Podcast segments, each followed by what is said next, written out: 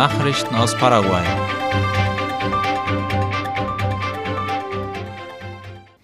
Paraguay wird die lateinamerikanischen Paralympischen Spiele 2024 ausrichten. Das hat der Landespräsident Mario Abdo Benitez heute auf seiner Facebook-Seite bekannt gegeben. Wir sind stolz darauf, dass wir die Spiele ausrichten werden, war zu lesen.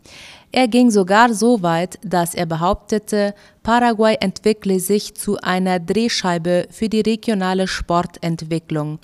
Noch vor drei Wochen war zu lesen, dass Paraguay sich für die Ausrichtung der lateinamerikanischen Paralympischen Spiele im Jahr 2024 bemühen wolle. Dies gab damals der Minister des Nationalen Sportsekretariats SND, Diego Galeano, bekannt und war in ABC Color zu lesen. Protestler fordern erneut den Stopp der Bildungstransformation. Verschiedene Organisationen sind heute beim Bildungsministerium MEC vorstellig geworden, wie Ultima Hora schreibt. Sie marschierten durch das Zentrum von Asunción. Die Protestler fordern, dass der Plan zur Bildungstransformation in allen beteiligten Sektoren erörtert wird.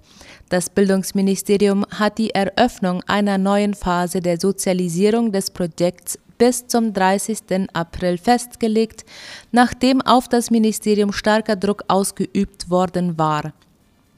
Das Projekt stößt auf den heftigen Widerstand bei einigen, die jede Zweideutigkeit, die sich auf der Gender-Ideologie beziehen könnte, angreifen.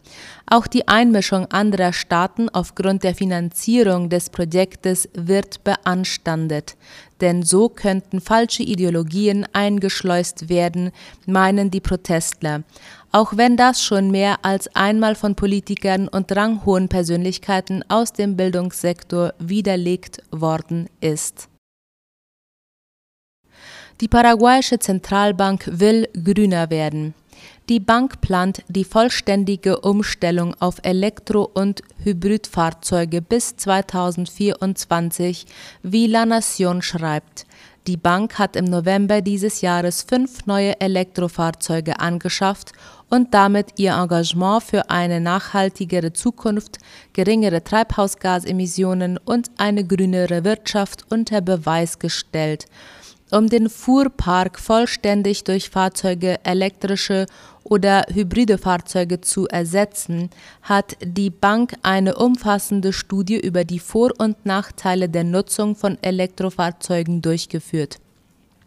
Die Ergebnisse zeigen, dass die Betriebs- und Wartungskosten dieser Fahrzeuge etwa halb so hoch sind wie die von Fahrzeugen mit fossilen Brennstoffen, sie sind also umweltfreundlich und günstiger. In Schießerei verwickelte Polizisten gehen in Untersuchungshaft. Die Richterin Alva Mesa hat gestern die Untersuchungshaft der elf Polizisten angeordnet, die bei einer Schießerei in Ciudad del Este beteiligt gewesen waren. Die Beamten hatten das Feuer auf ein Zivilfahrzeug eröffnet während einer angeblichen Verfolgung eines international gesuchten Drogenhändlers. Dabei kam ein junger Mann ums Leben und seine Beifahrerin wurde schwer verletzt.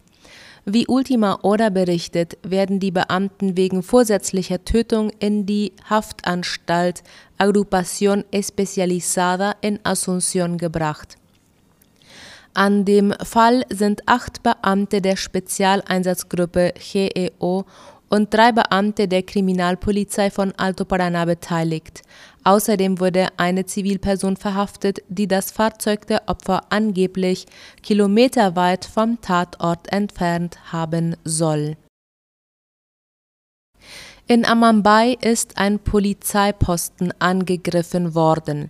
Laut Berichten der Nationalpolizei wurden bei einem Angriff auf einen Polizeiposten in der Zone Uputa im Departement Amambay drei Polizisten verwundet. Der Vorfall ereignete sich gestern gegen 18 Uhr, wie Ultima Hora berichtet.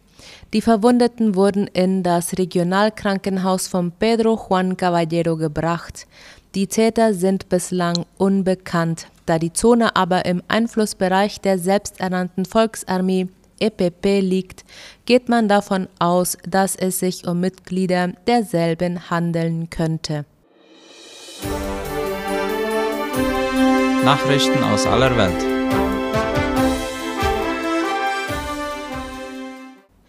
Ukrainische Behörden durchsuchen Kloster in Kiew.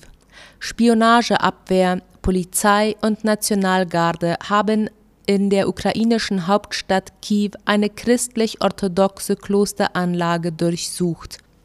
Der ukrainische Inlandsgeheimdienst SBU teilte laut der Tagesschau mit, die Beamten suchten in den Gebäuden des Kiewer Höhlenklosters am Westufer des Dnipro nach Waffen und ausländischen Staatsbürgern. Der SBU teilte mit, die Durchsuchung sei Teil der Bekämpfung subversiver russischer Aktivitäten in der Ukraine.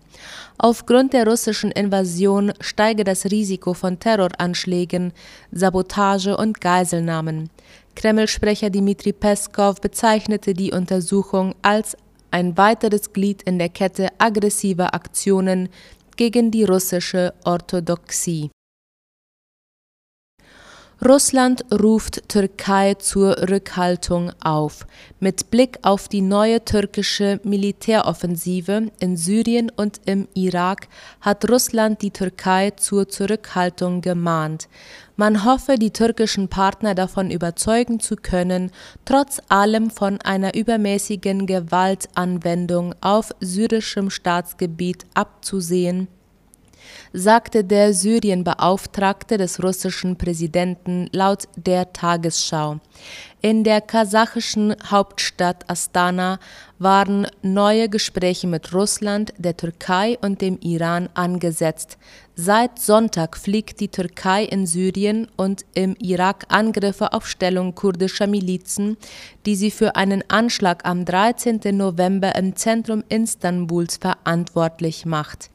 Die angegriffenen Regionen stehen unter Kontrolle der syrischen Kurdenmiliz YPG. Die Kurden weisen eine Verantwortung für die Explosion in Istanbul zurück, genauso wie die verbotene kurdische Arbeiterpartei PKK. Hochwasser in Venedig auf Rekordhoch.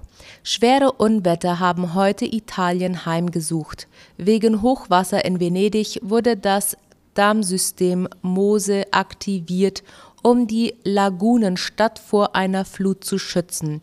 Wie der ORF schreibt, die Flut erreichte ein Rekordhoch von 204 Zentimetern am Eingang von Malamocco, einer der drei Einfahrten zum Hafen der Stadt im Meer. Damit war die Flut zum ersten Mal höher als zwei Meter.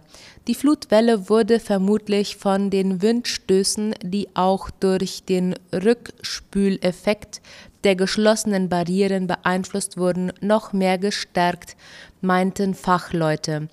Die Flutschutztore sind an drei Einfahrten zum Hafen der Stadt im Meer errichtet worden.